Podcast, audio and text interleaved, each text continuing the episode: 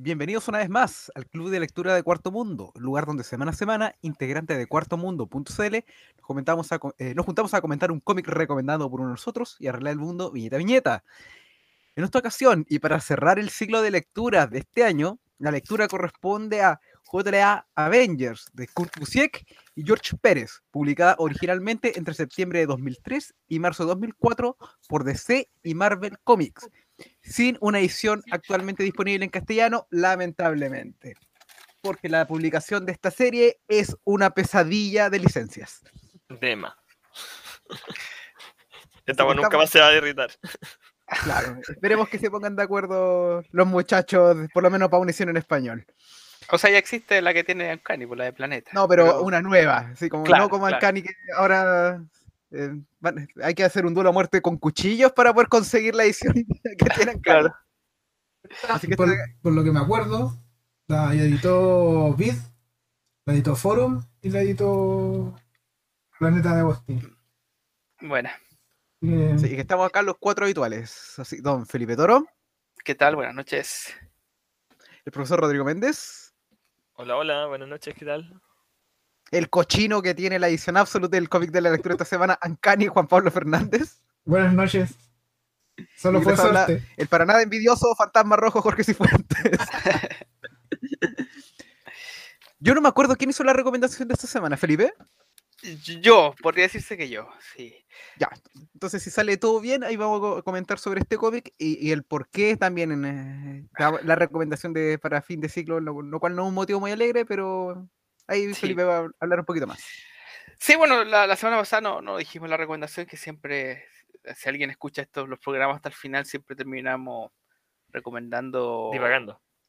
Un cómic para la próxima semana. Eh, y claro, y este era el último del año pasado, como, como cierre, repasamos todas las lecturas de, del año, un poco hicimos un ranking interno donde cada uno dio su lectura favorita. Entonces, este año eh, estábamos pensando que hacíamos, quería que hiciéramos algo especial del 2021, alguna lectura especial del 2021.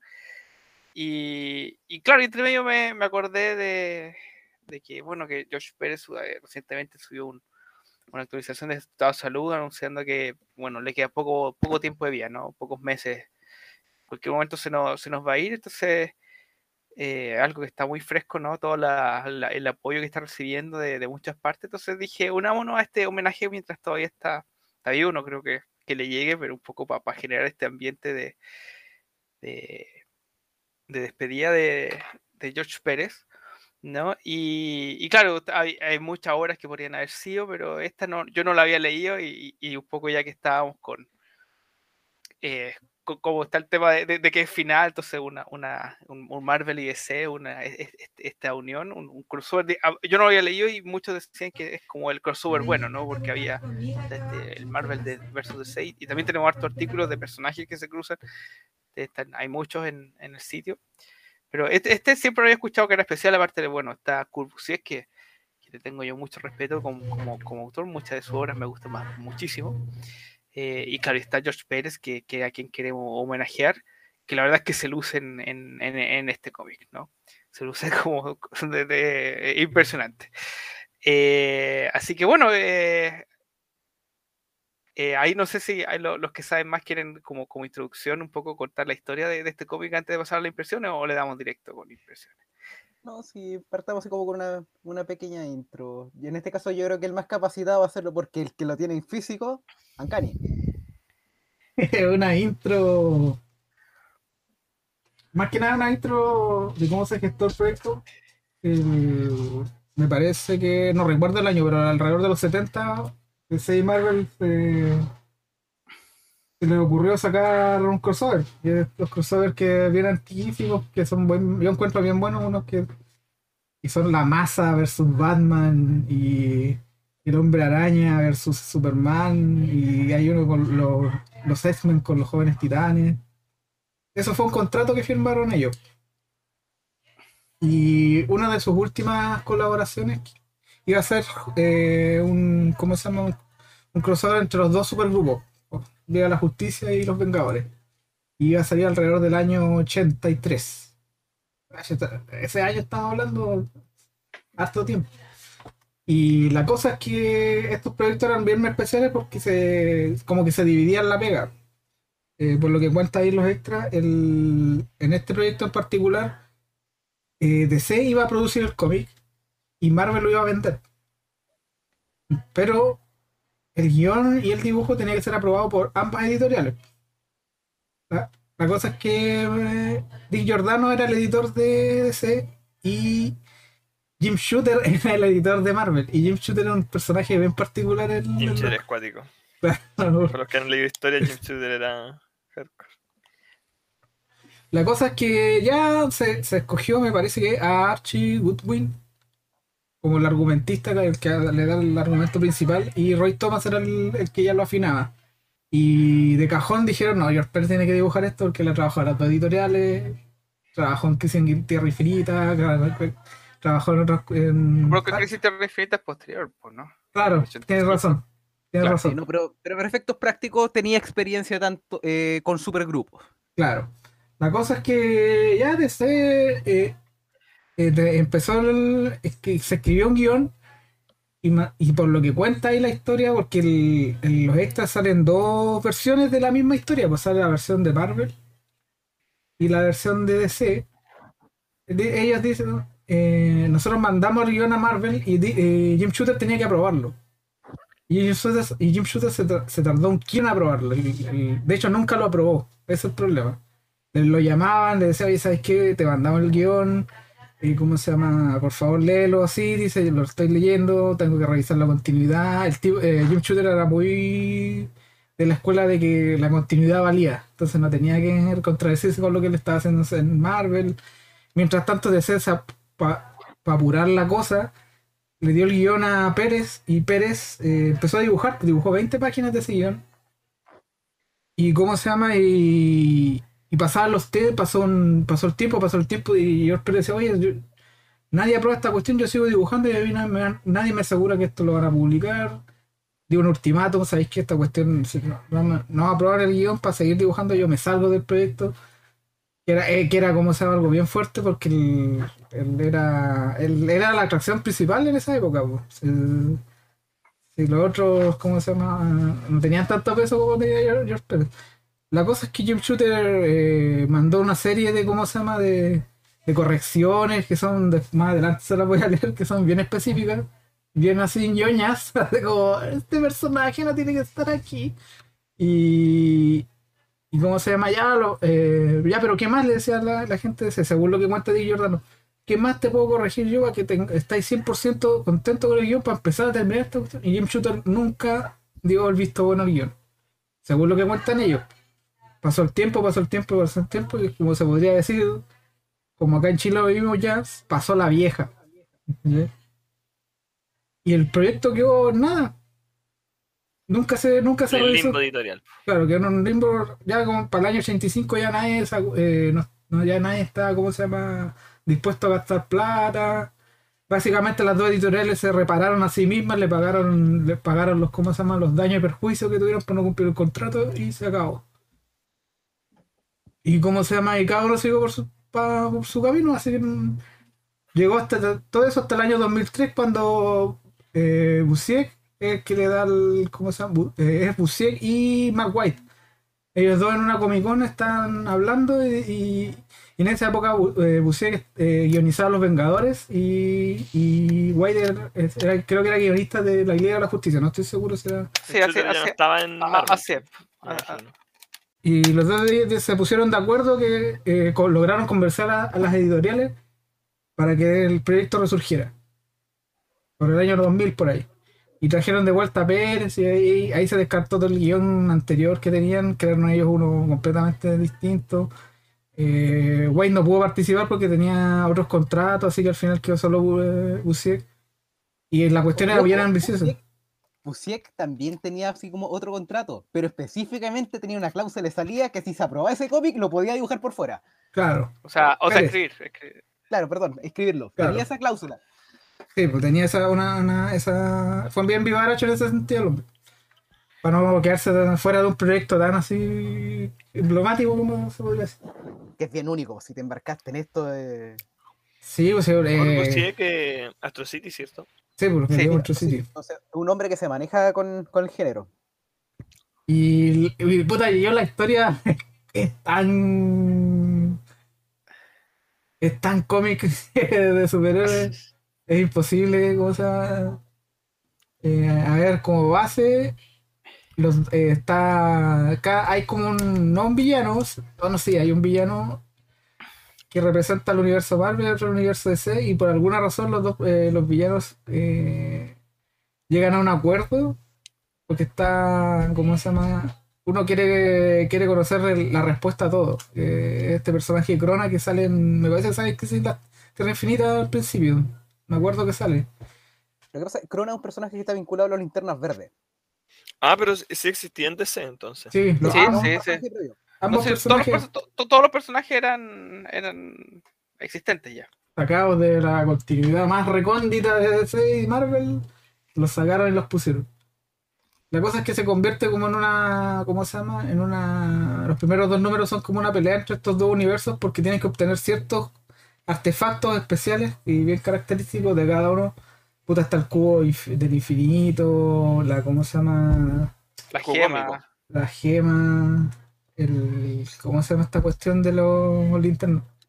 La, La, la, de poder, Claro. la máscara del, del psicopirata creo que era, ¿o no? Sí, la Sí, máscara la de- máscara de Medusa se llama esa. Claro. Que usa psicopirata. Y en la típica de los estos cómics, claro, hay un enfrentamiento en el medio, se, se destrama un poco la, la- ¿cómo se llama? el nudo dramático, y se ponen de acuerdo, y el último, el último número es puro darse. Puro darle al villano real de esta cuestión. Que es como, como dictan los cómics eh, de superhéroes. Y el La- tercer capítulo es como muchos what if, así es como Y- ¿Qué hubiera pasado si es que se hubieran encontrado y hubieran participado? Y empiezan a como cambiarse las versiones de personaje. Es muy raro. Es cuando se empiezan a fusionar las tierras. claro. Claro. Pero es todo, to- todo en ese código superheroico y eh, lo que yo me dio la impresión al leerlo es que estaba muy bien cuidado en el sentido de no contradecir nada. Nada ni a nada ni a nadie. En, en- ambas editoriales, que es que algo súper difícil encontrar. Seguramente se habrá pasado algún detalle o así, pero yo, yo no alcanza, no alcanza mi conocimiento como para decir, oye, esto está mal. Y Yo creo que no. ¿Sabéis qué? Yo creo que no. Yo creo que si bien, por ejemplo, eh, lo escribió Kurt Busiek, aparte de que el tipo es capo, yo creo que si bien Mark Waid no pudo pasi- eh, esto es una suposición mía, no pudo participar de forma directa, yo estoy seguro que Busiek sí le dijo, oye, lo podéis verificar, y porque Mark Waid tiene un conocimiento enciclopédico de cómics. ¿Sabes que cuando leí la, eso de, la, de Wikipedia que White estaba metido originalmente, sí, pensé, obvio que White tuvo que dar sus notas por debajo de la mesa, así, Claro, como, como consultor o algo, pero, pero no acreditado por, por, por las cláusulas, pero claro, pero sí, claramente no tiene que haber sido como un asesor como para verificar, porque con la cantidad de personajes que metan acá, claro. Loco, si es- él llega a ser abrumador, de repente sale tanto personaje que no. Eh, sabéis quién- es ridículo la weá. Es ridículo. Pero es un cómic muy entretenido yo. sí. Claro, en Sí, este a- caso, no sé, no eh, rompen así como. No se rompen mucho la cabeza pensando un, como una idea. Es como que tiene un arquetipo. El cómic en sí tiene como un arquetipo de, como de encuentros de, de universos como bien estándar. Pero ahí te dais cuenta, ¿cachai? El nivel de calidad de la gente que está metida, porque el cómic no resulta aburrido, no se siente cliché, y se nota que está bien hecho. Y al final eso, eh, si vaya a tener una cuestión así, un crossover tan gigantesco, que es enorme, por lo menos resulta bien y no resulta soso, que es como la comparación directa con DC versus Marvel, que se siente que a rato es muy simplón. Acá le dan más vuelta a la idea. Por lo menos siento yo. Sí, es- estoy- Sí. Sí, eh, me, me gustó, me gustó mucho a mí los primeros dos números, sobre todo, cuando empiezan como a, como a conocerse, cuando cada uno se forma su- sus impresiones del otro universo, ¿no? Como, como la... de cosas súper ñoñas, como, oye, esta tierra no tiene nuestras ciudades, ah, una tierra un poco más pequeña, así como, como explicar, oye, como que no, no tiene metrópolis ni cosas. Aquí a los héroes los tratan como reyes y aquí a nosotros Claro. nos tratan como la mierda. lo- el Claro, famoso ciudadano Marvel que vale callampa, weón. Claro, co- co- como, oye, mi- mira, aquí están persiguiendo a este tipo por ser mutante, a nosotros a los con poderes nunca nos han perseguido, así como, o, o no de esta forma al menos. Eh, y los otros ven que, que allá como que tienen estatuas para Superman, la, la Mujer El Maravilla. museo de que- Flash es como que Claro. Silver está todo cagado. No sé cómo, porque como tiene un museo al velocista y yo que tengo aquí me persigue. ¿Y yo Claro. tengo? ¡Tomates! Claro, como que es, es- ese encuentro como, como que lo pensaron bien, como, como esta, por- como que Esas reacciones. Claro, como que, y- y como que Superman no, no tolera este universo Marvel donde, qué sé yo, murió esta, la, la isla de los mutantes, la etapa de Morrison o cosas así, como, como que van reaccionando. ¿Cómo permitieron esto los héroes de este planeta? ¿No? O sea, de este universo. Y como, como que todas esas reacciones ñoñas, como que está. Porque, porque igual cacho un po- un ligeramente como cómics de. Me leí algo de la Liga de la Justicia, de- como de Morrison, de White de esos tiempos, eh, qué sé yo, los X-Men de esos tiempos. De, de- entonces, como que igual al- algo, algo me acordaba de, de, esa, de lo que pasaba en esos. De, de esas continuidades, entonces, como que, como que la- las toman en cuenta. eh, co- cosas súper ñoñas, que no hay, no hay fuerza de velocidad en el universo Marvel, entonces Flash ya no puede correr. Eh, claro, como que la, la, la bruja escarlata con sus poderes. La como- magia del caos funciona distinto en el universo DC porque hay más magia en general. po. eh, Claro, Claro. entonces, como, como que pensaron un montón de detalles que como que no era necesario que los pensaran. y, y- y se nota, como que me, me gusta lo, lo cuidado que está. eh, el cómic ahí, mientras todos pelean, también hay el Capitán América y, y Batman como que como que se como que se salen y empiezan a, a- a planear por debajo. Como que no, me, me gustó lo bien pensado y armado que está Es buena esa pelea entre Batman y Capitán América. y, y como que está bien pensado y no. Como dicen, pues no, no es como un cliché, no, no es necesariamente un- uno para acá, uno para allá, uno para acá, uno para allá, como, como un empate, sino que van, es súper ágil, pasan muchas cosas, pasan muchas cosas muy rápido y de repente algunos enfrentamientos como que pasan fuera de, de pantalla, como que veis de derrotados nomás eh, a los personajes, como que pasó un, pasa- sientes que está pasando algo grande y rápido y no, no podéis detenerte en estas pequeñas caramuzas. Eh, no, me, me impresionó. Yo, yo sabía que era, era. Debo decir que el, número 3 me, me- me estuve lentejeando un poco con esto porque cachaba la idea un poco co- como que sentía el homenaje, pero como que me, me pausó el ritmo de la historia que, que- que iba como bien rápido. Es como mucho fanservice, quizás, como. Claro, como que, como que este, este homenaje como a la... me- me- igual me gustó la idea, pero como que siento que se fue mucho ocupar todo el número para eso. Como este de este reimaginar como, como si hubieran estado siempre ligadas las dos historias. Eh, co- como, como fue como el encuentro entre Tierra 1 y Tierra 2 de, de DC, pero aquí con Marvel y DC. Eh, como que fue, fue, igual era bonito, no pese a que me pausó la historia. Eh, Así que no, impresión positiva de esto. No, no lo había leído nunca, no sé por qué no me había animado nunca a leerlo, pero. Pero eso, y de nuevo, lo elegimos por, por George Pérez y creo que fue un, un buen lugar para rendirle homenaje. Creo que se luce con todos los detalles que ocupa. eh, de repente, como, como van esta, este- estos cambios de época, entonces entre medio van cambiando los personajes de traje, incluso el, el mismo personaje cambia su, su identidad. y- al principio de Wally y después Barry. y después, y después vuelve a ser Wally, como que. eh, claro, como, como que los dibuja todos, todos, no sé cuántos personajes por viñeta. bueno se dio el lujo de dibujar lo que quería dibujar, así como. Sí, sí, Dijo no, todo, dijo todo. todo y con mucho detalle, como que nunca se siente que está como la rabia y. Y no, como, como que un- un- un- me, me gustó ver que, que hayamos leído esto como, como homenaje a, a George. Perdón, ahí me, me largué con mis impresiones después No, de la no te preocupes. Eh, algo que yo mencioné como fuera del. mm, antes de que partamos y que lo, lo quiero repetir acá. Y de donde- para apreciar, ¿cachai? El, el trabajo y el talento que hay detrás de alguien como George Pérez. Pero lo mismo que está diciendo. Así como el nivel de detalle que se hace, como con escenas de personajes que tú los veis y están llenos y todos están haciendo algo, están interactuando con los detallitos de los trajes, con, con todos los detalles de faciales. Por ejemplo, em, lo- como que a mí me tocó reseñarlo, el último como gran, gran evento que tuvo ese, que fue Dead Metal, que de no, eso suponía, era un evento grande, con muchos personajes, y la escena es como de planos grandes, que todavía personajes daban pena, de verdad, daban pena de lo penca que estaban dibujados. Ahí te dais No cuenta es que ejemplo, Capulo dibujé mal, sí. No, No, no es no, que claro, que dibujo dibuja mal, la composición no era buena. Claro, pero por ejemplo, pero ahí te das cuenta, por ejemplo, la habilidad de un dibujante, porque Greg Capulo cuando, en, como en escenas como, por decirlo, como más cercanas, como en... Por eso su Batman igual funcionó bien, te rinde porque el, el tipo tiene talento para eso. Pero cuando tiene que dibujar como escenas grandes, con muchos personajes, se nota que al tipo como o le da paja o no le gusta. Y una cosa que acá tú no lo veís con, con George Pérez, y porque acá hay un nivel de cariño. Acá no es solamente como que estáis haciendo la pega. Acá hay amor puesto y se nota.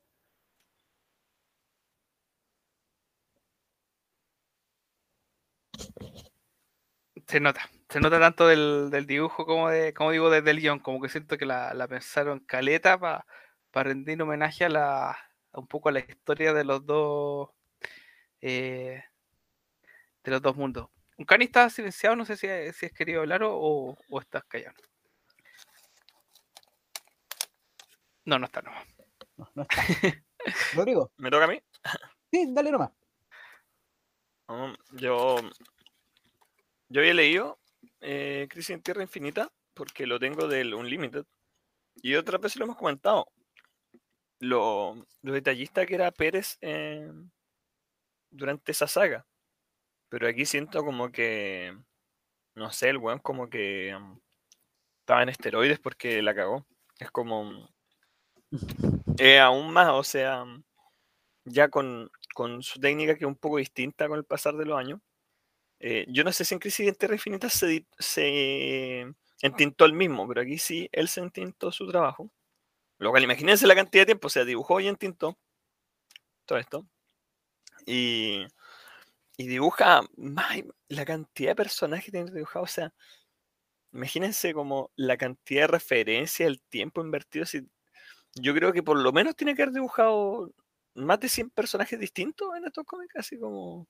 Porque nos salen así como, si bien se llama Liga de la Justicia versus eh, Vengadores, igual aprovechan de aparecer Spider-Man, aparece algunos mutantes, aparecen así como... O sea, y hay páginas donde en una página de repente encontráis 20 personajes, 30 personajes distintos, entonces es como distintas versiones de los mismos personajes con distintos atuendos. O sea, como decía antes, yo creo que el trabajo de documentación aquí, como para um, armar todo esto, tiene que haber sido un trabajo de chino. Mira, Y- eh, sorry, mira, como dato, la pura portada que está ahora en el video, que es la portada del, del número uno, en, esa, en ese puro recuadro hay 208 personajes. Nah. En serio, está, está- hay 18, 208 personajes que el loco metió en una página doble. No, eh, es una locura lo que hace Pérez. Y, y yo creo que, no sé si alguien más en la industria que hubiera estido- estado capacitado para, para hacer algo así. Como alguien que, que haya trabajado en obras tan importantes como eh, para ambas editoriales y que tenga tanto conocimiento de los personajes y, y un arte que es como porque Pérez es bien respetuoso de los diseños de los personajes, pero también él como que cimentó la imagen de muchos de los diseños de estos personajes, creo yo. Como, como muchas de las imágenes son como las que están de Crisis en Tierra Infinita. También hay muchas de las guías como guías de DC, guías de personajes que están dibujadas por Pérez. Entonces como que muchos de los looks de estos personajes como los looks más oficiales son los que hizo Pérez. Entonces... Eh, la historia eh, es bien loca, es bien cómic, eh, pero da paso a situaciones que son bien entretenidas. Y por lo menos no es una historia tan predecible. No es como otros eventos que uno lee que es como muy formulaico. Igual aquí es como bien, es bien loco lo que está pasando. Como el, eh, hacer una competencia de búsqueda del tesoro, así, a través de los multiversos. No sé, igual lo encontré interesante. Pero Así que, y bueno, eh, Busiek igual es alguien que ha demostrado que ama el género de superhéroes y que se sabe más con estas series, pues, como cuando leímos Astro City el año pasado.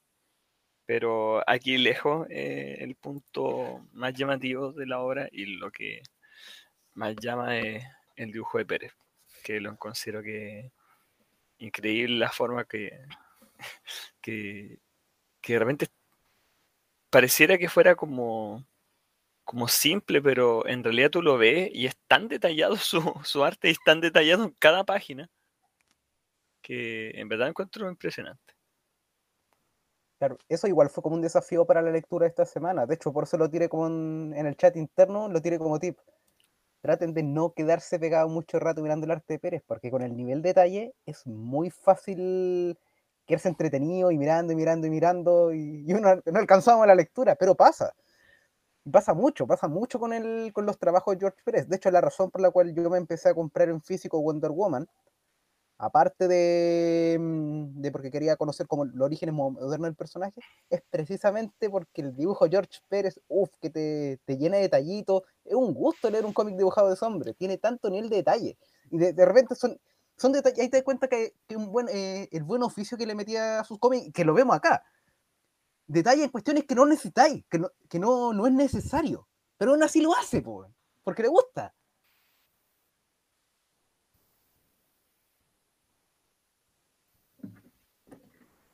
Mm.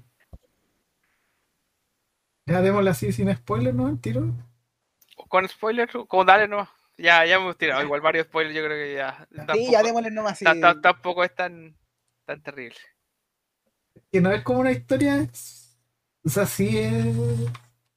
¿Cómo se llama? Spoileable, pero yo creo que. Yo creo que acá los oficios del guion es no contradecirse en, en dos continuidades que en esa época ya tenían como. Como 70 años de, de historia. de- entonces, ¿cómo se llama? El- se nota que hay esmero en que no. en que todo tenga. ¿Cómo se llama? Lo que hablábamos la semana pasada ve- verosimilitud entre cada en- entre cada editorial. Eh, que ¿cómo jueguen se- bonito entre sí, po. Claro. Por ejemplo, el detalle que Flash, cuando viaja al, al- al universo Marvel, no tenga el acceso a la, a la, a la velocidad, a la, a la Speed Force, Speed Force. y que justo se encuentre con, un, con una turba de racistas y, y que le saquen la muscura al pobre Flash. Detallitos, po, como- detallitos como cuando tú veis que personajes de un universo empiezan a pasar a otro. Por ejemplo, cuando muestran en el espacio y tú veis, no sé, po, personajes extraterrestres del universo C peleando con, contra héroes eh, cósmicos de Marvel y a la inversa. Juan peleando la, esta la buena del Imperio Chiar, esa como guardia rara que tiene, peleando contra lobos. y Luego sacándoles la cresta. Claro, y eso es una, una viñeta nomás, pues, como que no, no se Una ahondan en ese. Sí. Claro, es como, esa, es como, ¿sabes? Eh, puta, aparte de compartir el, el, ¿cómo se llama? El dibujante, la historia tiene harto de, de Crisis en la Tierra Infinita en, en el contexto de metamos todo lo que podamos meter. Pero no, que no se note que están metidos como así a presión. Cosa así, que todo tenga sentido en el, dentro de, la historia en sí. Y, por eso es idóneo este weón de Pérez, porque Pérez puta, ya con todos los años que lleva trabajando, la capacidad que tiene para, ¿cómo se llama? Para, como decían ustedes, de, de como que de presentarte versiones eh, definitivas de cada personaje. Su Wonder Woman es, por- es, ¿cómo se llama? Es, por ejemplo, el ejemplo perfecto de, de esta cuestión. Eh, y tiene tanto detalle la, el-. A mí, por ejemplo, un detalle que igual me gustó harto es que cuando recolectan la primera parte, y ahora las las estoy repasando, eh, recolectan el, ese como huevito, no me acuerdo qué lo que era. Van a la isla de los monstruos de Marvel. Y, y el Green Lantern dice, oye, es- esta lista está llena de monstruos, pero son bacanes. pero son, pero son, como esas son geniales. Porque todos esos monstruos son los monstruos que dibujaba Jack Kirby. Entonces, Sí, y están dibujados con el mismo estilo de Jack Kirby. claro, Oye, entonces, es un, de- un detalle bien interesante que, que mencionan ustedes dos. Por lo menos en el primer número, el- la sombra de Jack Kirby cubre todo. La aparición de Metron, el, el- el mismo tema que te, que te mencionan a Galactus. Tú- ahí, te, ahí te das cuenta, ahí él pasa por encima diciendo que fue como el gran autor que tiene que puso su mano en ambas editoriales. Puta, hay una caja boom, pu. claro. La Copa Iron Man. Sí, igual es choro como, como combinan ahí los. Es una caja madre, ¿verdad? Es una caja madre la Copa Iron Man. Para hacer un tubo, boom. Ahí está. Entonces, muy entretenido es- ah, el, esos primeros números, igual por lo que decía Felipe también, que es como una, una reacción al, al, al entrar otro, al otro universo. Cuando Capitán mucho- América le dice a Superman que es como un fascista porque toda la gente como que le rinde pleitesía. Claro. A mí me da harta risa y después eh, me gustó que el, el final, porque el, el Superman y el Capitán América se tratan muy áspero al principio. Son muy críticos del uno del otro. Y sobre todo Superman que se, no- se lee un poco fuera como de, de personaje. Pero después supone, se supone que está afectado por algo así, como que lo, lo tratan de explicar como que está más agresivo de lo normal. Claro. La cosa es que al final como que se piden disculpas. Y el logo, el Capitán América le dice, ¿sabes qué? Yo te dije que soy fascista porque yo también como que tengo miedo en convertirme en esa wea. Y dije, oye, no. Dentro de toda la espectacularidad del guion, también hay como una pildorita como para... Pa, pa- O eh, reconociendo que Capitán América era como mejor líder, pues lo deja él como líder del equipo. Claro, to- todavía hay como una, una pildorita como de reflexión respecto a estos personajes porque, eh, ¿cómo se llama? El, igual el patriotismo del Capitán América puede ser malinterpretado. De hecho, acá tenemos un candidato en Chile que malinterpreta su, su- la simbología del Capitán América. Y dice, oye, dice, oye, esto está, este diálogo por chiquitito que sea está bien puesto. Dice, está bien, ¿cómo se llama? Colocado. Y, y sale una pila de personajes son los otros. De repente salen. Sale la. la eh, ¿Cómo se llama? The Thing, la cosa. Y. Y, y, y- Y sale la nave como, oiga, ven a entregar un paquete y me voy. Ah, pero después no vuelve. Como que lo coman una vez no hay visto. No, no hay como. Y los niveles de detallitos, por ejemplo, porque si tú te podías mirar, siempre hay detallitos, por ejemplo, a lo largo de los cuatro números, eh, Wonder Woman siempre tiene como un momento de interacción con Wonder Man, que es un personaje de Marvel. Por ejemplo, en el que están haciendo un gallito y como que se supone que Wonder Woman siempre le gana a él. Claro. Claro, y en general estáis como mucho como de esos juegos, de, como de Hawkeye los hace una referencia al Escuadrón Supremo, creo que se llamaba, que era como la versión de Marvel de los héroes de DC. Claro. Claro, po. o por ejemplo, no sé, porque están los dos capitanes Marvel y alguien le dice, cuidado Capitán Marvel, y los dos se dan vuelta diciendo gracias. Los, dos- los dos que iban al rayo. Claro, eso- Sí, esos detallitos. Y como se, a medida que avanza la historia se va volviendo más más cuática en el sentido de que como que te empiezan a, tirar ya eh, porque el, el- cómic es del 2000 pues, entonces tiene la plantilla de ambos grupos de ese de esa época del año 2000 de hecho está Plastic Man ahí en Pla- pla- eso iba a mencionar antes, que Plastic Man lo se divierte caleta se nota Pérez poniéndolo como que va, va- va por toda la página de repente ahí como, como puede seguir el cuerpo hasta, hasta la cabeza. claro como que, como que hay que seguirle el, el cuello por toda la por toda la página Igual Pero me gusta cómo mantienen ciertos detallitos, como de que en general los personajes en, en Marvel hay varios personajes que tienen como tipografías distintas, como Vision, Thor y eh, Iron Man, y que las mantienen acá, po. claro también como de que Thor habla con sus letras raras, así como tipo de runas nórdicas, pero como que Iron Man habla como con su wea, como que es como un modulizador de voz, como que. Como que Ah. mantienen todos esos detalles, pues igual. Claro. son, son bien, ¿cómo se llama? Respetuosos en esa... Pero ya después, lo, eh, como decía, el, el- el tema de que, claro, el cómic parte con las plantillas de cada grupo del año 2000, pero después las tierras como que se empiezan a fusionar y ahí es donde se vuelve loco el cómic. Ahí después empieza, todo sale con barba, después sale sin barba. Eso, Eh, como- claro, empiezan a rotar dentro de las mismas versiones de versiones. los personajes. Claro. Y hay unos que son medios complicados de seguir, por ejemplo el Flash de repente eh, tenían que decirte que- cuál era cuál, porque el traje es el mismo pues, a, a mí me- yo no puedo distinguir la, la los ojos primera- nomás la diferencia, creo que. eh, No sé, hay, hay una Wally diferencia tiene creo más los ojos de- verdes. Wally tiene los ojos verdes. Y es colorín. Claro, y Ba- Barry es rubio con los ojos celestes. Me parece. Claro, y eso, es- y eso de nuevo es, es un detalle que se podría ni siquiera haber complicado por eso, porque uno de los trajes como clásico de, mm, de Wally era como con, con una máscara con ojo blanco estilo Batman. Entonces, podría, con eso es una forma de diferenciarlo como mucho más rápido. Pero él no, se tiró precisamente que a hacerlos con, el, un traje muy parecido y que fuera el detalle el que los pudiera diferenciar. Claro. Claro, no, y, y tiene hartos homenajes, por ejemplo, ahí que los personajes recuerdan las, las partes más duras de, de sus vidas y eh, bueno, e- esa parte es más explícita, ¿no? Como, como el, el- el recordar como las grandes pérdidas de los personajes que, que veníamos de los 90, de los momentos donde los superhéroes los pasaron re mal en general. Que, que, que tenés que, un poco porque claro, en ese momento están en la, están en la versión como clásica y, y, saben que recuperar la, la realidad va a ser recuperar todo eso que ha pasado, ¿no? ¿No? Y, algunos se, niegan un poco a como, como Vision y, la, la Bruja Escarlata, un poco eh, Hal Jordan sabe que, que si regresa un poco, eh, la versión que tiene ahora es la que está como buena, ¿no? Y, va, va a ser la, vamos a regresar a la realidad donde traicionó a sus amigos. Pero también, eh, esa parte es más explícita, pero también hay unos más, tampoco, tampoco tan sutiles, ¿no? También son relativamente directos como, como hay cuando Capitán América le como que empatiza con Batman sin decirle que, claro, que perdió a su, a su sidekick, ¿no?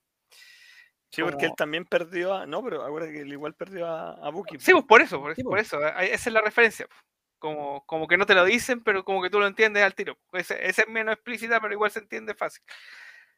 Como, como a los que han- a los que conocen la, la historia de los dos personajes. Como que a tiene, mí- tiene- A mí, me tiene dio, mucho de a mí me dio mucha risa que entre los recuerdos sale, ¿cómo se llama? El hombre hormiga pegándole a, a- ¿cómo se llama? La- A la avispa. Y, y ¿cómo se llama? Y después salen como reflexionando, hoy me vaya a maltratar, sí, pero no eh, ¿cómo se llama? El destino del universo es más, Sí, esa parte fue como, como, como- como que se podrían haber enfocado en otros hechos, pero se le dedicaron un par de viñetas ahí a. Bueno, ya, Oh, que me dio Me- vaya a pegar. Sí, sale justo en la- eh, y él es como la, la gran viñeta que se recuerda, que es eh, eh, el chaqueta amarilla pegándole a, a la señora como, como con un dorso así, con el dorso en la mano. Siempre veo esa viñeta. Ay, que... Yo creo que para también empiezan a aparecer muchos de los, de los villanos de ambas editoriales, po, que no habían aparecido hasta, aparte de Starro y el, el otro que aparecía, ¿cómo se llama? Destructo, algo así. Claro, el... Me fue el nombre del personaje, pero sí salen todos, sale Zuru, Terminus. Claro. Terminus, sale la. Sale esos, esos buenos pencas de la, la pandilla de la escalera real, po. El. ¿Verdad? Y salen esas co- No sé por qué después los, se los sacan. Nunca salen en ninguna colección, pero para los eventos grandes aparecen. Porque en Crisis Infinito también aparecen esos buenos. Aparece hasta ese weón que se llama como Valtro, que es el luchador, que es como un malo muy de pacotilla. Y se agarra a Batman, se agarra con Batman a. ¿Cómo se llama? A- a- porque era experto en artes marciales. cuestión. Hoy estaba revisando una página, se me olvidó, aparece en una parte el Superman de los 90 el, con el El traje eléctrico. super eléctrico. chasca. Sí, Ah, yo, yo- ah, ah, yo creí que iba a decir el traje eléctrico. Es que aparecen Pero los dos en realidad. Aparece Sí, el del traje sí, eléctrico y, y con la chasca. Sí, aparece el, del, el del Chocopanda y el, y el eléctrico. Aparece el Capitán América, igual el otro, el, ¿cómo se llama este? Ah, cuando renuncia a la. Nomad. No. Ese, no, O sea, a- a- a- hasta el escudo va cambiando de repente. Sí, pues, primero sale el escudo redondo, después sale el escudo tipo. El, el primer escudo. Claro. Está El- lleno de, de detalles así, no sé cómo son. Sí. ¿Cómo ¿Cómo, se llama? El, a- al, al principio Batman también, volviendo al primer número, dice, no, no intervengan. Y dice, oye, mira, este lugar está por un, por, por un dictador. No, no, no, no se vetan, no se vetan, no se vetan. Y que se ven hartas por variedad y aparece Punisher matando delincuentes. Ah, no, esto no. y se ve. Batman, Batman. Se había tirado de cabeza. Y eso que Batman tiene unos encuentros con Punisher, por separado. Sí, sí tiene, su, tiene sus propios cómics con Punisher. Sí, lo- los tenemos también ahí en el sitio que se Eduardo. Eh, reseñado, como en orden, como todos los encuentros de Marvel DC. No, no ha llegado hasta este, hasta este cómic todavía, pero como que tiene todo. Desde, em, desde Superman, Spider-Man, eh, Batman, Hulk y, y todo lo que ha pasado después. Eh, oye, hablemos del, de la portada del 4. En la portada del Luego- 4. Recárgala, pues. De, para cachar. hay S- Superman sosteniendo El Money Shot. el, el- Ah, el- claro Eso. El martillo de Thor y el Y el escudo y el, y el es como, su- como que claro, todas las otras portadas eran, eran con más personajes, pero aquí, claro, el, el- el primer superhéroe, pero con dos elementos clásicos Marvel. Eh, eh, igual los sábados ahí, supongo que igual lo- los Marvel sabrán. Los, co- los que son más como más de bandos como Marvel o DC, como más Marvel, se habrán picado ahí de, de ver al Superman con el, con el martillo. No, Creo pero que- eso es claramente un money shot. Y ese- esa cuestión es como. Toma, así como. Así como. ¿quieres póster. esto? ¿Quieres esto? Toma, te voy a dar eh, como de ultimate. Así Material de como. así Fanservice. como fanservice. Claro. Alguien tiene Pero- que poseer la versión original de esa portada, probablemente. Y tiene que haber pagado un montón. No sé por qué. Además que sí. Claro. Pero en todo caso, dentro las del, splash page que tienen este estos capítulos son muy buenas, weón. Den- dentro de la las historia. ¿cómo? Dentro de la historia igual está ese como monicho que está justificado. Y, y está, Claro. y está como retconeado también. Porque el- Sí, cuando levanta el martillo, o sea, no es que lo levante, se lo, se lo eh, Thor se lo pasa, le dice, toma el martillo. Y el Capitán América igual le pasa por voluntad el, el escudo y, el, y incluso hay como un diálogo, oye, qué, qué bacán este escudo, ¿qué tengo que hacer para tener uno? Y le dicen, no, si este es único en su clase, no, Y después cuando Superman trata de devolverle el martillo a, a Thor, eh, no lo puede levantar. Y Thor Claro. le dice, no, o sea, mi, mi, mi papá lo- le tiene un encantamiento al martillo, pero mi papá es como flexible, ¿cachai? No es tonto. Sabe que él le, le deja le deja levantar el martillo, una cosa así, como, como para que el, ese fan que habláis tú, Felipe, no, no se sienta así tan, tan traicionado. Claro. Creo que- lo, lo mencionan un poco en la, en la versión forum que, que estábamos leyendo también ese- esa parte. No, ahí, ahí lo justifican todo. Como me gusta todo pensado, no solamente que Superman levante el martillo, sino que también tiene su dialoguito ahí con Thor para justificarle el, el momento. O el mismo hecho que tienen una pelea, pues, y que Superman le, le termina ganando a Thor y después Thor sale en un diálogo diciendo, sí, no, pero ahora ya le tengo tomada la medida. Así como, la del picado, ¿no? Si en la primera no vale. Pero igual divertido. eh, ah, yo creo que a ver que pierde más feo, o sea, no feo, pero como que el que sale más para atrás es este Quicksilver. Que Quicksilver, pobrecito, no puede correr tan rápido. Y el, el otro, y Flash ya de por, por concepción ya es demasiado OP, así por así decirlo. Sí, está súper roto Flash. Claro. Y el bueno igual, igual pierde, pierde el, el- No me acuerdo que está. que tenía que encontrar una de las. El, el último elemento que al final se lo logra sacar porque estaban en la tierra de, de Marvel. Y ahí Quicksilver era más rápido. Pero ahí el Capitán América se lo, se lo quita pa- pa que, para que gane en la Liga de la Justicia un poco la competencia que tenían. Porque si ganaban la Liga de la Justicia un poco se salvaban todos. pues, Como era el, el trato que había ahí de entre, entre Crona y el. ¿Cómo se llama? El amo del tiempo. Mm, No, este era el. Ese El maestro del juego, ¿cómo era? Bueno, Mm, el, El Gran Master, El- ese el que- el nombre del personaje ese. Marvel. ah, ya, el- ese. Oye, el Decir que leímos la editorial, la edición de Forum, que es como algunos nombres, Dios santo. Sí, sí tienen los nombres Hulka. ¿Cómo se llama? Pájaro, ¿Cómo decían? Pájaro de guerra le decían a. A Warface. No, no, a esta la que es la Miss Marvel, po. No pero Pájaro que me imagino que tiene que ser como Mockingbird. Claro. Sí. No es el que tengo yo igual, si esos España crecieron con esos nombres traducidos. Pero a ¿por qué Miss. Marvel le dicen pájaro de guerra? ¿Qué Es que en todo caso Miss Marvel ha tenido como siete nombres, pues, entonces... que han, si- han sido bien tradicionales, como que han mantenido nomás la, eh, los nombres de siempre. ¿no? Oye, y una cosa que me gustó también del guion, sobre todo del final, es que te hace creer que matan a los que siempre mueren en estas, en estas, ¿cómo se llama? Sí. en estos crossover gigantes. Flash siempre tiene que morir y Ojo de Halcón siempre tiene que morir. Y justamente son los dos que mueren, que se supone que mueren acá. Y yo encontré, oye, qué buen momento, dije, usted esta cuestión está bien pensada. Porque efectivamente se. Una época que Ojo Halcón tuvo muerto harto tiempo, pues. Esta, ¿Cómo se llama? Barry en esta época todavía no renacía, po. No, No, no, no, todavía no. No, sí, de- de, Falta- este cómic tendrían que pasar como 5 o 7 años más antes de que lo, que lo revivieran. Pasó mucho tiempo. Claro.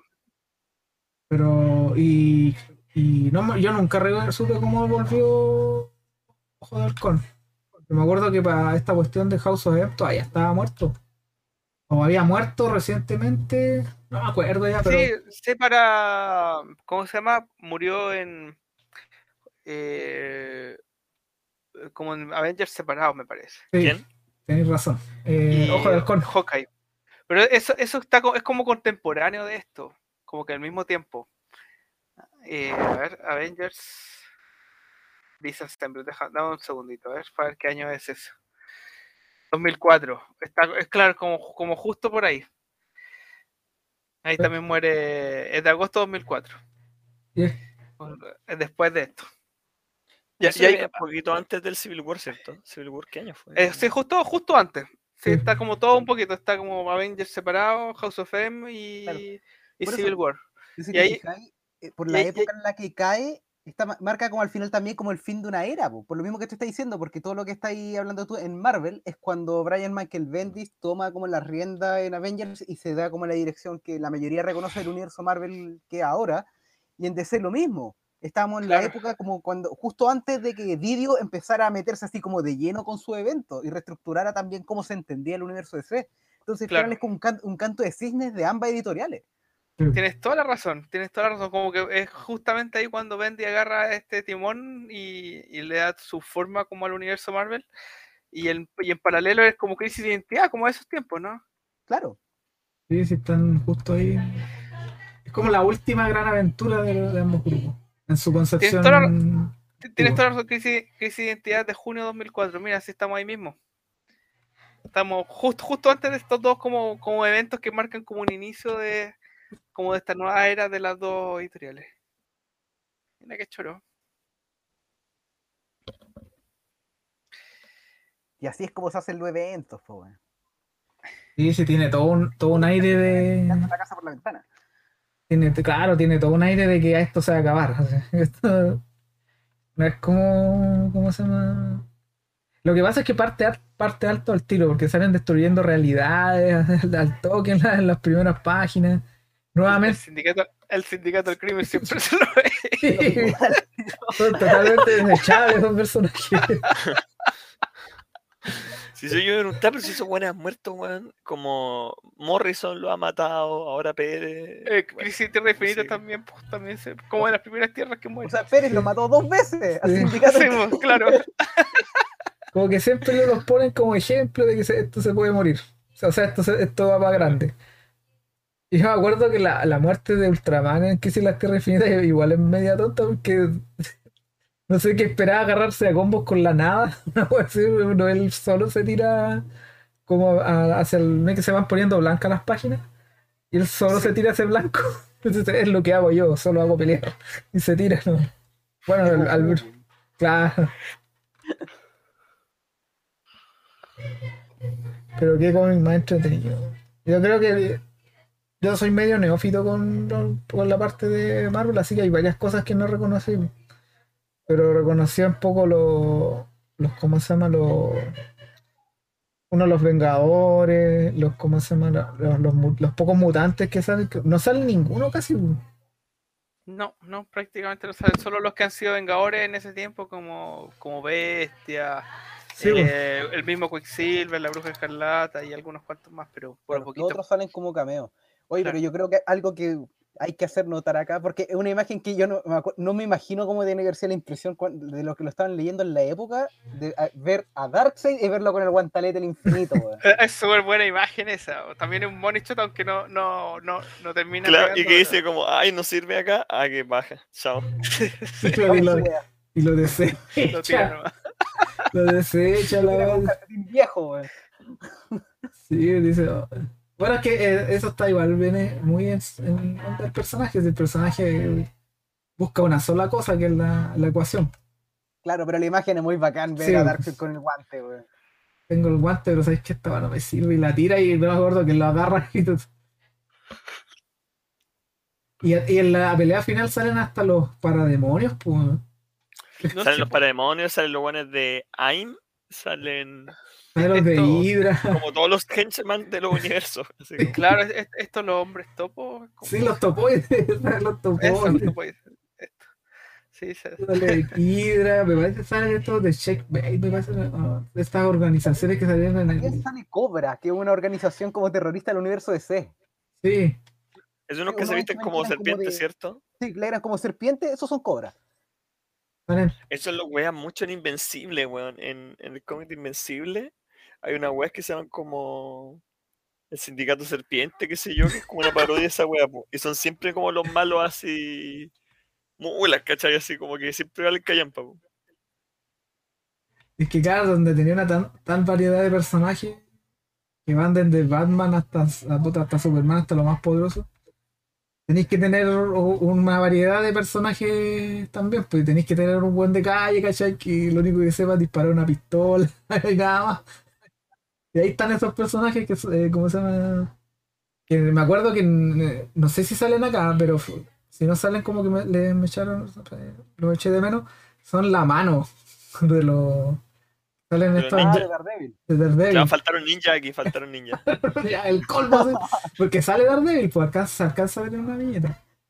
¿Sale Daredevil? No, no. Sí, sale, sale ayudando. Eh, eh, en la viñeta de Spider-Man sale chiquitito por ahí en una viñeta. Así me acuerdo que está disponible con un niño agarrado, así como. Claro, como Es ya podría haber rellenado con muchas cosas. Si metéis a la mano, también podéis meter a, a Ra's al Ghul con la Legión de Asesinos. y- Sí, pues, también faltaron. Claro. Sí, pero, te- pero también veo de la otra perspectiva. George Pérez ya se está, ya estaba dibujando un millón de personajes. no le pidáis que te meta ejércitos completos adicionales.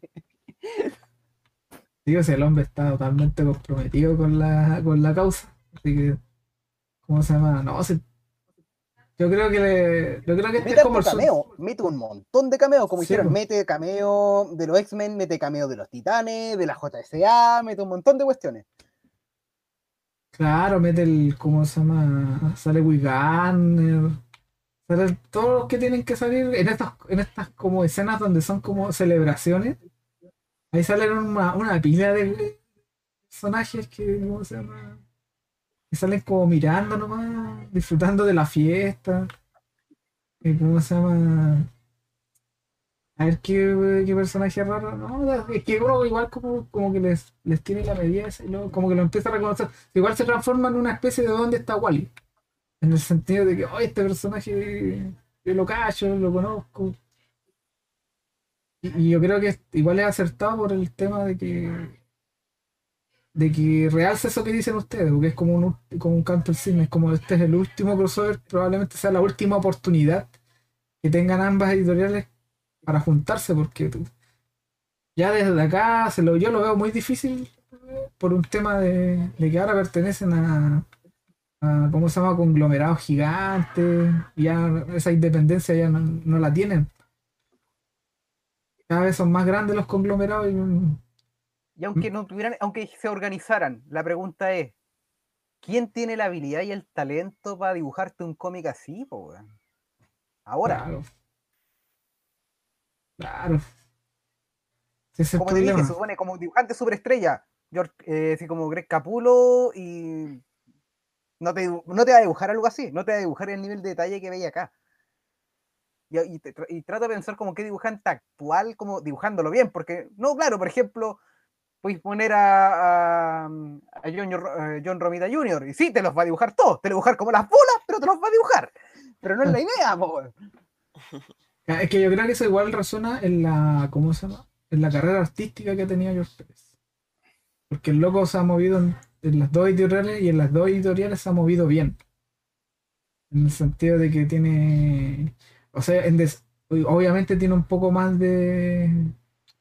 de O ¿cómo se sea, por de- algo cuando se supo la noticia ahora de su, de su enfermedad, eh, fue como un impacto tan grande a nivel de la industria. Sí, porque el loco fue transversal, pero el loco estuvo en las dos editoriales haciendo cosas buenas. Puta, tiene un poquito más de, de peso en DC porque en, puta hizo Wonder Woman, Los Titanes y Crisis en Tierra Infinita, o sea, son weas de peso, pero en, en Marvel igual hizo cosas bacanes, ¿cachai? Los Vengadores, me acuerdo que tiene. Y, y el loco siempre fue profesional. Eso es lo- Recuerda que participó en la primera parte de mm, Infinity War. Sí, por guantelete, tienes toda la razón. Entonces, No, perdón, no como- en Infinity War, Infinity Gauntlet. Claro. Y, y entonces el loco, al ser tan buen artista, tan buen artesano, el loco deja huella. Pues lo que pasa, por ejemplo, con, con Romita. A mí Romita, la- los primeros Romita a mí me gustan. El Romita Junior, el cómo se llama, que salen en los primeros Daredevil, ¿cachai? En, en esos Spider-Man que son tan icónicos. Pero ahora el tipo también, pucha, eh, por un tema de que está quizás gastado por la, por la edad, no tengo idea, como ya no, no rinde lo mismo. Cambio Pérez siempre, nunca se notó tan. Creo que Eh, Pérez hace- ahora, una de sus últimas historias era algo de Wonder Woman que sacó que vi algunas páginas y era una wea así como. ¿Cómo es que se llama? Sí, creo que ahora hace poquito sacó una historia. Es que Como- Wonder Woman ha tenido hartos especiales por el tema del 80 aniversario, así que por ahí tiene que haber metido alguna historia de George Pérez. Digo, tenéis que tenerlo ahí. Y Claro, básicamente, obvio, sí. De hecho, básicamente. todo lo que es de Wonder Woman de ahora viene de George Pérez. Todo. Y te lo digo, mira, por ejemplo, ahora eh, DC está tirando más o menos como 3 o 4 series de Wonder Woman. Yo la estoy reseñando todas. Y todo viene de Pérez. Todo, todo, todo, todo, todo. todo. Eh, si bien las ideas de repente no están como pasadas por la sacadas directo, así como, como en el sentido que hay una continuidad directa, tú cachai que la idea es como la concibió Pérez. claro, sí. para siempre cómo se tiene que entender a Wonder Woman DC. Entonces, ¿cómo se llama? El tipo hizo, hizo bien su trabajo. Entonces, por eso yo creo que están, como dicen ustedes, tan, caló tanto que este tipo dijera, ¿sabes qué? Eh, tengo como los días contados y, y el mensaje que da igual era como medio, eh, como que daba pena porque él tiene esta cuestión de cáncer pancreático. Esa cuestión es, es irreversible, no podéis tratarlo, no podéis vivir sin el páncreas. Entonces el tipo, como se llama, dijo, ¿sabes qué? Yo voy a dedicarme a ser, a ser feliz, una cosa así. No, me voy a, no voy a perder mi tiempo en, en tratamiento y cosas, y en tratar de alargar mi vida, no. Voy a tratar de, ¿cómo se llama? De aprovechar lo que me queda lo más posible. Claro, Claro, y lo bonito que fue, como dice, porque él podría haber dedicado solamente ese tiempo a su familia, pero no, po. una de las cosas que quiere hacer antes de irse, Ir a convenciones. ir a una convención, es tener una última oportunidad de poder interactuar con, con fans, de poder firmar, ¿cachai? De pasarlo bien con el público para que él dibujó. Y eso es Sí. creo, es súper loable y bien bonito y bien triste también, pero, loco, pero bonito. el, me- el mejor homenaje que le pueden hacer es que cuando se vayan a una convención, todos eh, correspondientes vacunados y correspondientemente con mascarilla, sáquense una foto con el viejo en medio y con la mayor cantidad de personajes alrededor de él. Tal como eran su- sus portadas, así con él en medio y si tenéis que de 200 personas la hueva, llénala. Ese debe ser el mejor homenaje que le podría hacer porque con esa portada de, de este cómic que metió 200 personajes, ese, ese es su sello personal. Encuentro yo, por lo menos de forma gráfica. El, tipo, loco, qué weón más barroco, loco. Como decís tú, yo no, no, creo que alguien tenga como la capacidad de hacer un, un, un crossover de esta magnitud y que se sienta tan épico por meter tanto bono dentro, así, tanto personaje dentro. Si, la si las editoriales no fueran tan pencas, los buenos podrían reeditar de nuevo esta weá y asegurar, ponte un porcentaje como para la familia del weón y qué sé yo. Claro. Claro, si tú reeditas esta cuestión va a volar. Va a volar. De hecho, claro, se- yo creo que sin la, ¿cómo se llama? Sin siquiera la noticia de Pérez, esta cuestión igual se vende, No, vende claro, como, se pan, de como pan Sería como caliente. caliente, Pero ahora, ¿cachai? Presento la última oportunidad como para hacer algo bacán como por el, por él. Claro, podrían hacerlo. Claro. O por último, ya, no sé, de una, para regalar la plata para una fundación, ¿cachai? Eh, Claro, no lo que sea que él, ¿cachai? Que él él quiera quiera, apoyar, claro. no sería mala idea. Sí que, no sé, lo mismo si una fundación para el tratamiento del cáncer. Si por otro lado, él, no sé, pues él quisiera en vez de hacerlo como no enfocarse en su enfermedad, sino por ejemplo, eh, impulsarlo como un programa de la arte o lo que sea, o lo que él que estimara sería muy bacán, que como sería muy bacán como que, que una de, de sus obras dejara un legado con el que él estuviera de acuerdo. Sí, pues, seguramente estos locos se van a limitar a una página de, de cómo se llama, de los típicas que ponen una página en Nail se dedicaba a la memoria de tal persona. De hecho, Claro.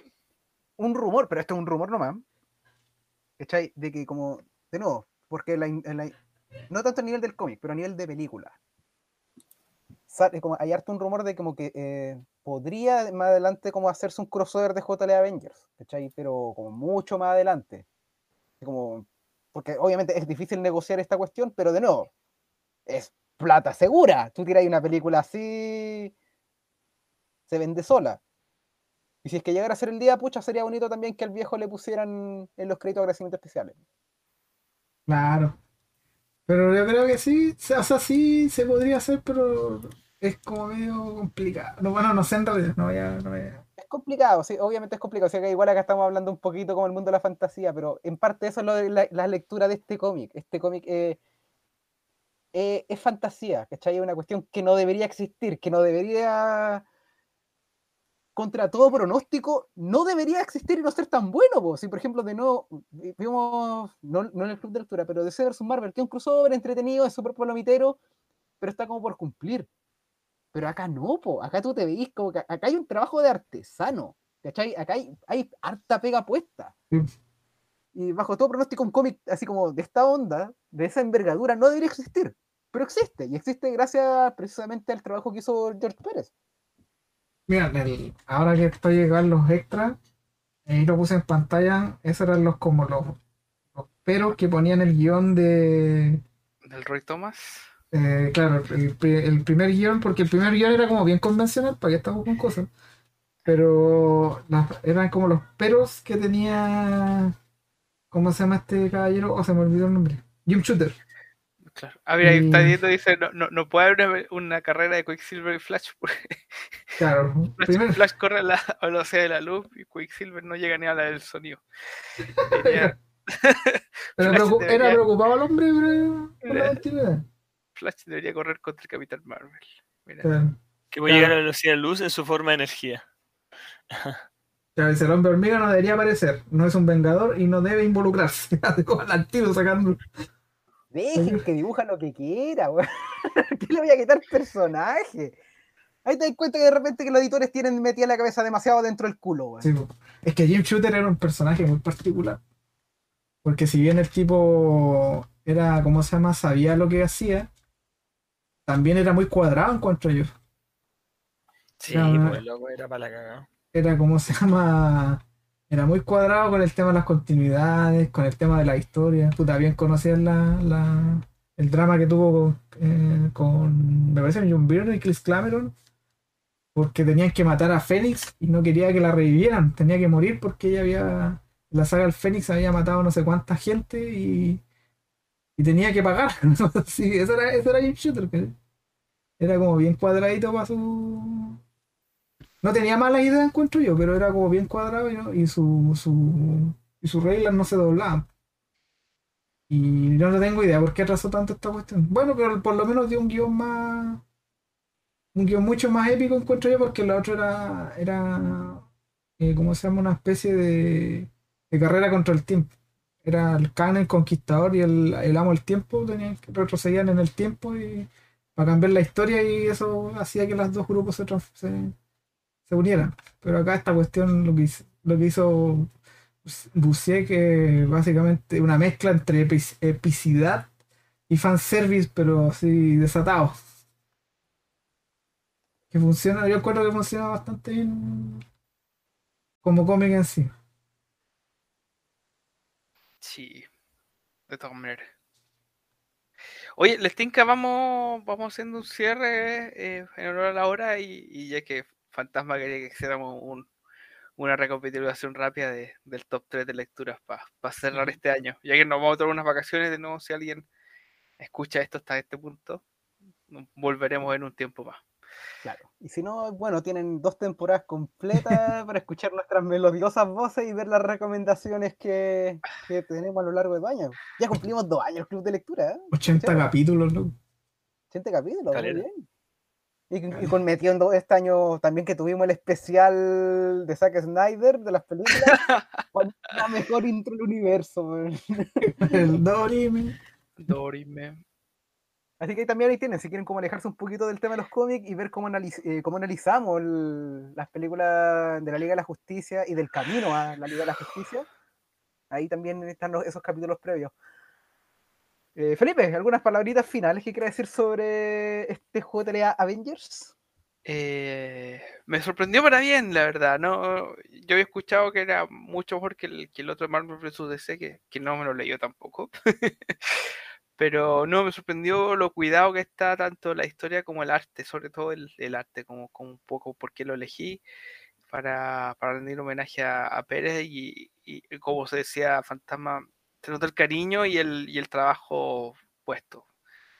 Se nota todo lo que se esforzaron en, eh, en, en- en eh, como, como, como dar honor a, a estos dos universos que probablemente le, habían dado tanto a, a- a ambos autores y que tanto querían, así que me, y, y- y como vimos por fechas también es como una despedida como de ambos antes de, de estas nuevas como, como cambios editoriales.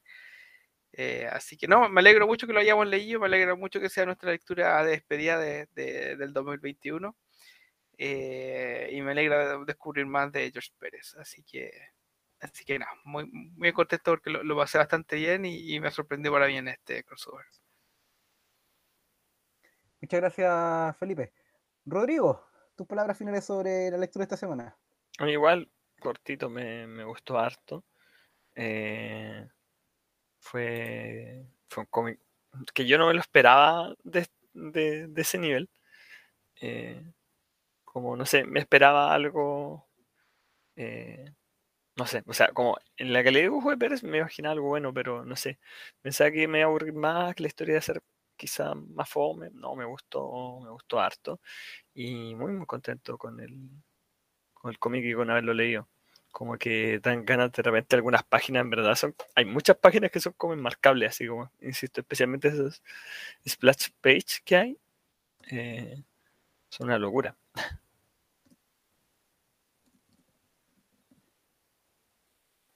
Muchas gracias, Rodrigo. Ancani, tus palabras finales sobre JLA Avengers. Eh, no. Yo, yo soy de la, yo soy de esa idea que mencionaba Felipe, que este, este crossover es mucho mejor que ese Marvel vs. DC, donde las peleas se, re- se resolvían como en un, ¿cómo se llama? En unas votaciones, ¿cachai? Era como todo tan. Era como mal fanservice, este es el buen fanservice. En el sentido de que yo les comentaba con- que era como ese capítulo donde los nerds se quejaban de que, de que China, no sé, tenía mala continuidad y China decía que, ¿cómo se que todas las fallas de continuidad eran, que culpa de un hechicero. Ya este cómic parece- es para esa gente. No hay fallas de continuidad. tan- o sea, asumo yo que no hay por- en mi ignorancia. Pero se nota que hay como un trabajo de guion de que sabéis que todo tiene que estar justificado. Por más mínimo que sea, tiene que estar eh, bien, bien armado para que el, fan se des- lo disfrute, ¿cachai? A ratos se transforma como en un donde está Wally pero eso no, lo, no lo digo como algo despectivo, creo que es muy entretenido de repente detenerse en un par de páginas y empezar a buscar, oye, ¿qué este personaje que hace acá? Este personaje que, oye, lo conozco, ¿de dónde es? Una buena carta de presentación también para ambas editoriales. Aparte de todo eso, la historia es entretenida, así que eh, el dibujo, mm, van a faltar palabras para cómo se llama para, describirlo porque es tan detallado, es, tan como se llama eh, barroco en, su, en, el sentido de que todo está en el mínimo detalle, una especie de, ca- de capilla sixtina versión versión superhéroe, así que una lástima que no se pongan de acuerdo para que lo editen de nuevo, porque yo la, la copia que tengo del Absolute es usada y es como se llama, y fue de suerte nomás que la encontré, no fue algo que yo, oh, que me puedo enorgullecer, dice, hoy lo encontré, papito, acá, que no, fue una weá de pura suerte nomás, y, tuve la gracia de tener la plata cuando la tenía. Pero no, ojalá que estos cómics, hay varios cómics que a mí me gustaría que volvieran a reeditarse, y este es uno de ellos. Así que no, dedito para arriba para, los, para la JLA Vengadores, así que un buen homenaje para, para George también. Gracias, Ancani. Bueno, como para redondear la idea, eso mismo, si a alguno le gusta el, el género de superhéroe, hágase un favor, lea este cómic. Es. A ver, ¿cómo es decirlo de una manera más sencilla? Esto es un festín de lo que significa como del el género. Eso es, es un exceso, es glotonería y vale completamente la pena leerlo. ¿Cachai? De verdad, si uno le gusta el género, le gusta, ya sea que te guste C o que te guste Marvel, da lo mismo. Vale la pena leerlo, es muy entretenido, está ahí como lleno de detallitos y eh, es como, por lo menos yo me sentí como cabro chico leyendo esta historia, de verdad, con el nivel de detalle eh, que le mete George Pérez y también no dejando de lado el aporte de Kurt Busiek, que eh, tiene que haber sido un cacho planificar todo esto. Y por eso, si en algún momento esto se llega a reeditar, ya sea en inglés o en español, agárrenlo mientras está disponible, porque es por- con la cantidad de personajes y por pertenecer a dos empresas distintas, es súper complicado el tema de las licencias. Si lo llegan a reeditar, háganse un favor y cómprenlo. De verdad, vale completamente la pena. Aunque sean esos tomos chicos y feos de Omnipress que a mí no me gustan, pero si lo tiran ellos, ahí me voy al tiro, porque de verdad vale la pena. Y ojalá que sean algo grande como el tomo que tienen Cani, porque precisamente esa es la gracia, po, poder ver como el arte de George Pérez en papel gigantesco y ver como todos los detalles. po. Y por eso es que no me gusta lo de Omni. Pero ya, voy a dejar de tirarle palo a, la editorial argentina para hacer el.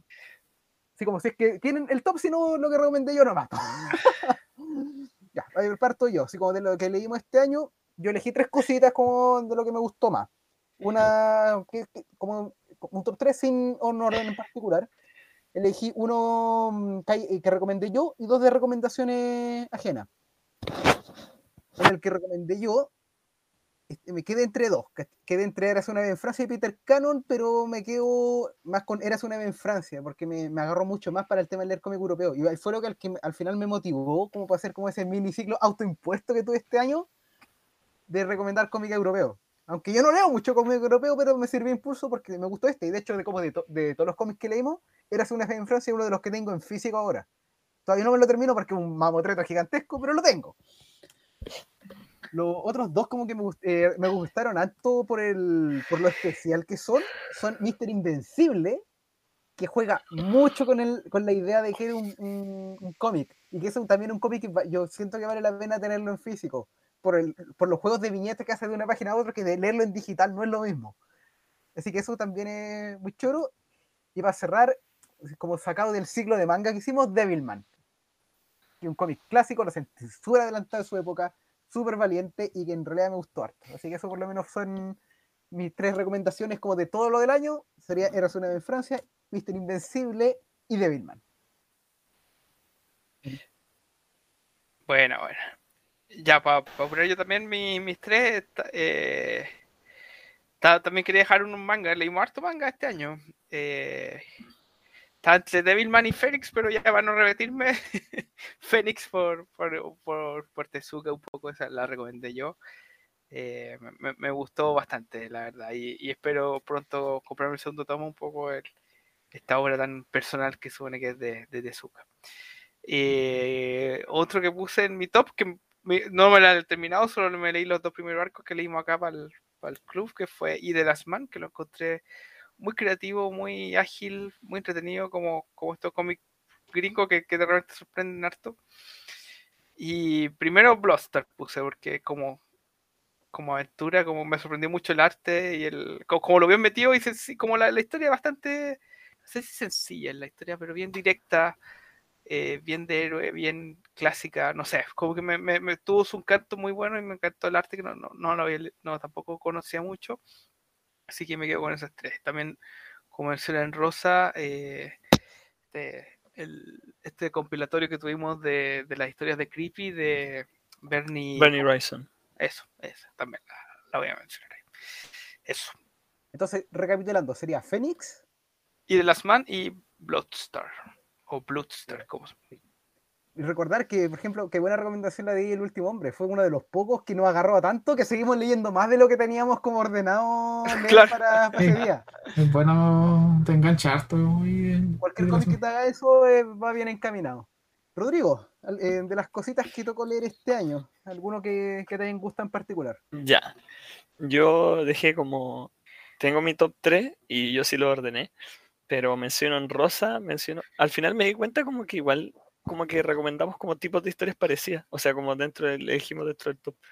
Porque dentro de mis menciones honrosas tengo a, a Devilman y a Slain, el dios cornudo.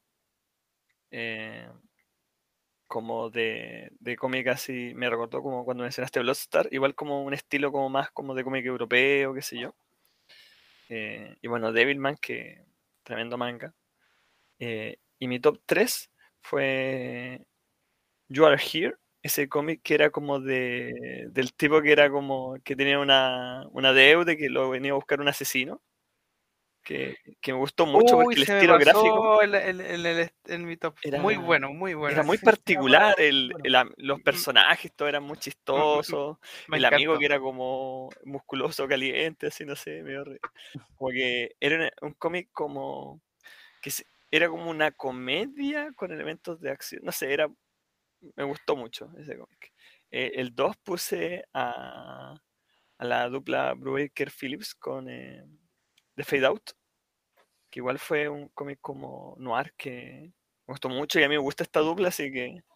eh, y esta era una historia que yo había leído, no sé, como el primer capítulo hace como tres años, cuando salió, tres o cuatro años, y, y no la había terminado, así que fue acá en ver la conclusión de esa historia. Y número uno, eh, Peter Cannon Thunderbolt, porque puta, es como la secuela de Watchmen que, que nunca vamos a tener, pero que, que es mejor de lo que cualquiera que cualquier autor en DC vaya a escribir, así como Y que es mejor que Doomsday Clock, digámoslo al tiro, y que lo dijimos diez mil veces, le da mil patadas en la raja a Doomsday Clock. Si está pensando en Muchas comprarse Doomsday Block, mejor cómprese Peter Cannon Thunderbolt. Así que recuerden, la, entonces, la recapitulación sería número uno, Peter Cannon Thunderbolt, número dos, Fade Out, Fade Out, número tres, You Are You're Here.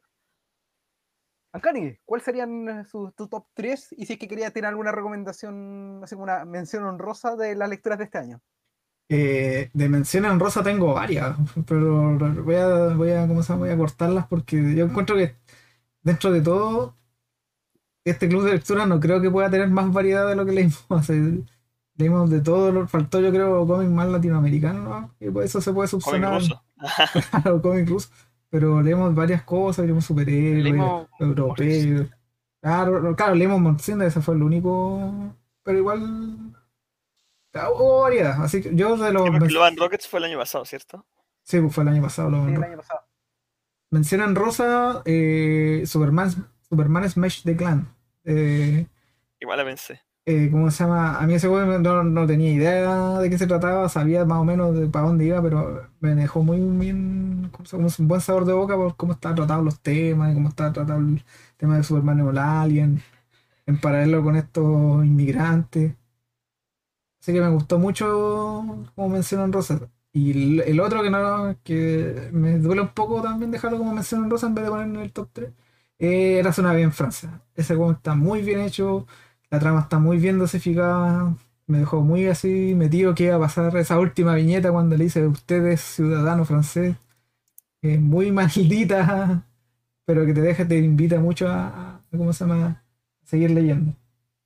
Y de los cómics ya de, que yo disfruté mucho, de los de este del top 3 sin un orden particular, eh, ¿cómo se llama? Para mí uno es Peter Cannon, porque yo soy un fanático de Alan Moore y me encanta Watchmen, y me encantó que por fin alguien se haya atrevido a, ¿cómo se llama? a sacarle todo ese velo de, ¿cómo se llama?, de sagrado que tiene esa obra y, y decir, ¿sabes qué? Ah, Con los cómics te podéis reír, con los cómics te podéis, ¿cómo se llama? Eh, podéis generar aventuras, podéis generar todo, todo un set de cosas completamente distintas utilizando las mismas herramientas de, de, Watchmen. Que es algo que es la, industria nunca, nunca terminó de comprender. El otro que me gustó harto fue The Fade Out, de, ¿cómo se llama? De Brubaker y Phillips. Un cómic muy bien eh, escrito y muy bien ejecutado. Y siempre digo que los, los dibujantes se notan cuando hacen, ¿cómo se llama? Cuando dibujan escenas de personajes, ¿cómo se llama? Hablando, Conversando. claro, conversando. Este cómic está lleno de eso y está todo completamente eh, eh, dinámico, ¿cachai? La ambientación es muy buena El color es muy bueno, está todo muy bien documentado, se nota que hay una, una buena pega ahí en, en ese cómic. Y el que me, me dejó sorprendido igual fue Devilman. Yo Devilman había visto la serie de Devilman y cachaba más o menos la, la serie antigua, esa de los 70, que es como bien insulsa, pero la serie de esta de Netflix que sacaron hace poco, que es muy loca, y decía, oye, esta serie que está, que es loquísima. Y ahora que leímos el manga, decía, o sea, que está muy bien adaptada. Y el manga está muy adelantado para la época, porque es de los 70, me parece, no me acuerdo que es más, es Sí. más o menos de esa época.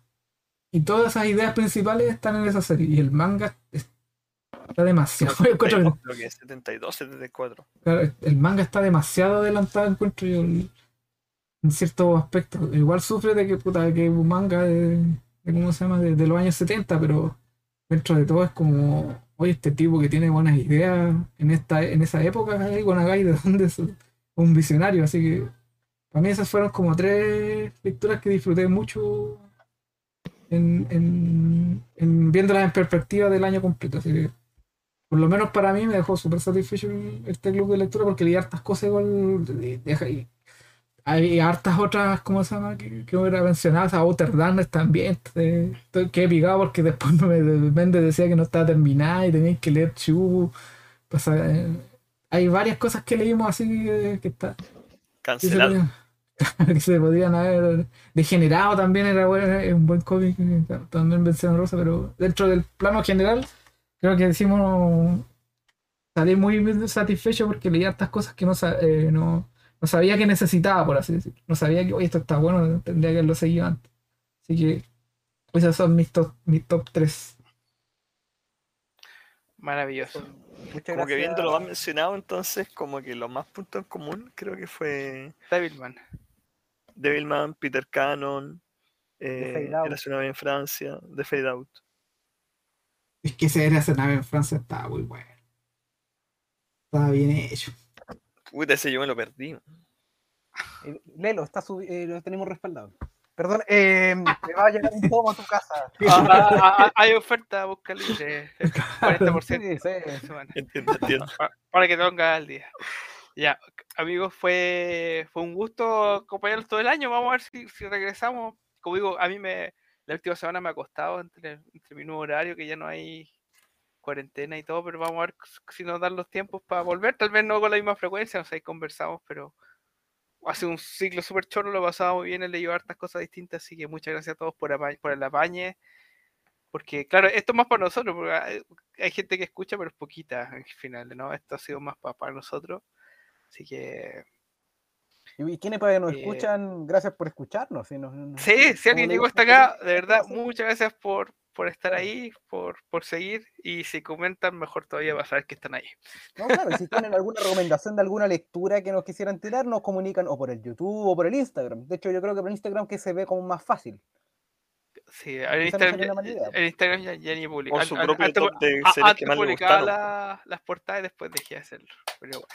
Pero bueno, esas son cosas que Ya. podremos eh, verlo para el, otro año, total. Esto lo hacemos por gusto. Acá no, no nos financia nadie. No nos llegaron las 50 lucas. Acá lo hacemos solo por amor al arte. no nos acarrearon tengo. no. No fuimos acarreados ¿no? Así que eso, pues, también eh, tal como Felipe, eh, agradezco la participación. Fuimos, al final los cuatro fuimos los que estuvimos más estables mm, este año. Y por lo menos, a- para mí siempre el club de lectura me ayuda harto a enfrentar la semana. De nuevo, es medio complicado el, el tema como del horario porque esto lo grabamos nosotros los días lunes en la noche. Pero por lo menos se me hace muy choro y muy entretenido el estar esperando algo agradable en un día lunes, que es generalmente un día tan, pero tan repenca. Entonces, por lo menos, uno, por lo menos yo lo sentía como una buena forma de iniciar la semana y, y bueno, y también la oportunidad para leer un montón de cosas que, como lo hemos dicho un montón de veces acá, normalmente tendríamos que desviarnos de nuestros caminos normales como para leerlo, pero acá como nos forzamos a meter cosas distintas y así también conocer un poco más. Me parece muy choro como para abordar el, el mundo del noveno arte. Y obviamente de repente nos quedamos un poco cortos con las recomendaciones o lo que vamos a hacer, pero por lo menos hay harto nivel de variedad y tratamos de esforzarnos harto de para que salga entretenido y salga también bien variado el tema de las lecturas. A mí me gustaría que ojalá, eh, en vista al otro año, podamos a lo mejor reorganizar el tiempo o el día, lo que sea, para que pudieran participar eh, un poco más de personas. Por ejemplo, a mí personalmente me gustaría que volviera Lale, que uno de los que tiene una perspectiva bien distinta el- al momento de analizar cómic, y especialmente a nivel de recomendaciones, porque el- el- es un lector que eh, como que sigue como otra tradición, otro tipo de lectura, y que incluso, salvo por el último siglo que tuvimos como de la... mm, de la, de la lectura asociada como a, a biografía, y las otras cosas no son como de- generalmente como de las lecturas del Ale. Entonces, él cuando recomendó se tiraba buenas cosas. Por ejemplo, ustedes lo, men- lo mencionaron acá casi al último, cuando leímos eh, eh, Sopa de, de Gran Pena, que es de la Logan Rockets. Creo que lo recomendó él, po, weón. Sí, me No, parece que fue fue él. No, me parece que fue él, si siempre se tiraba buenas recomendaciones. Claro, pues, y, eso de mm, Logan Rockets es como un clásico del cómic y ninguno lo había leído o, o no lo habíamos enfocado así como hasta que no- nos vimos en el club de lectura. Entonces, eso igual lo encuentro choro cuando tirar más, más miradas. Me recomendó Paciencia, que tiene esa gran viñeta del, del gordito ese que le dice que no, no me vuelvas a hablar así, gordo, no sé cuánto. Gordo de los cojones, o algo así. Sí, yo creo que estamos. Yo, yo tenía unas ideas, pero después lo, lo vamos a hablar. pa- claro, para dar más tiempo, para, se llama, para cambiar la frecuencia. Pero como, como les decía anteriormente, estaba- estoy muy satisfecho por el, por el tipo de variedad que leímos. Entonces, que por lo general, uno cuando busca en internet, como están en moda las películas, por lo general es puro superhéroe a lo que se está dedicado el, hablar de cómics. Entonces es como medio difícil encontrar de repente alguien que te recomiende algo de, distinto por un tema de visitas, ¿cachai? De repente esos, esos sitios no los culpo, pero están amarrados las visitas, ¿cachai? Si sale la película de Spider-Man, tienen que hablar de un cómic de Spider-Man, entonces están como, van como con la ola. Nosotros nos hemos sabido mantener así lejitos de la ola y hemos tratado de darle más variedad también al asunto, así que siempre eso, por lo menos de mi parte, se, se agradece. Muchas gracias, Ancani. Rodrigo, ¿algunas palabras finales para este cierre de semestre? Bueno, agradecerle el esfuerzo a todos ustedes por conectarse toda la semana a los clubes. Agradecer a las personas que nos escuchan. eh, invitar a comentar de repente.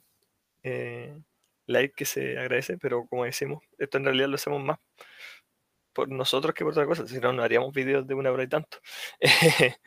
pero eh, me ha servido para descubrir muchas lecturas interesantes para ampliar harto mi visión, el conocer obras clásicas, conocer obras quizás modernas, pero que de otra forma no hubiera llegado a ellas. Así que eso, agradecer nomás el espacio eh, de, compartir eh, y compartir opiniones al respecto también, porque es lo más constructivo. po.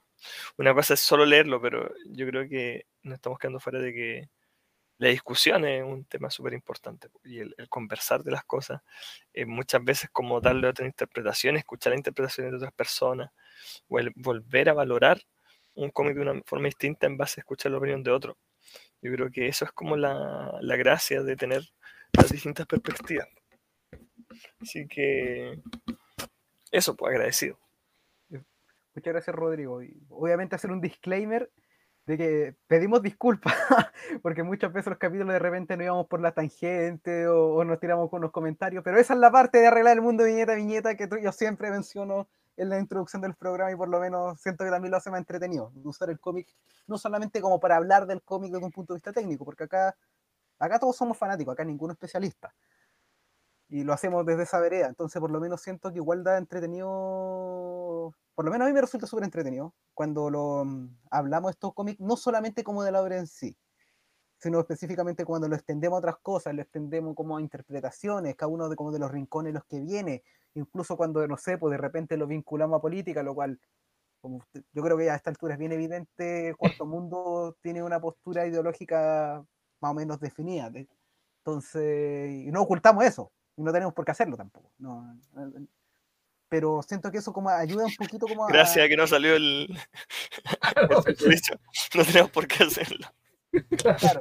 Si no estaría en la lista. Organizas- ah, en la- estaremos en la lista negra. No, hace rato ya, si hay un par de personas que no tienen bronca y que, que no habrían denunciado al- a la Gestapo, pero ya. No, no le doy más vuelta a eso. Agradecer eh, tanto a ustedes como a quienes nos escuchan en este momento, que sigan con la lectura, incluso si estamos fuera de, de ahora, si no han tenido, se unieron tarde o no han tenido las lecturas como que pasó con Rodrigo, que algunas cosas.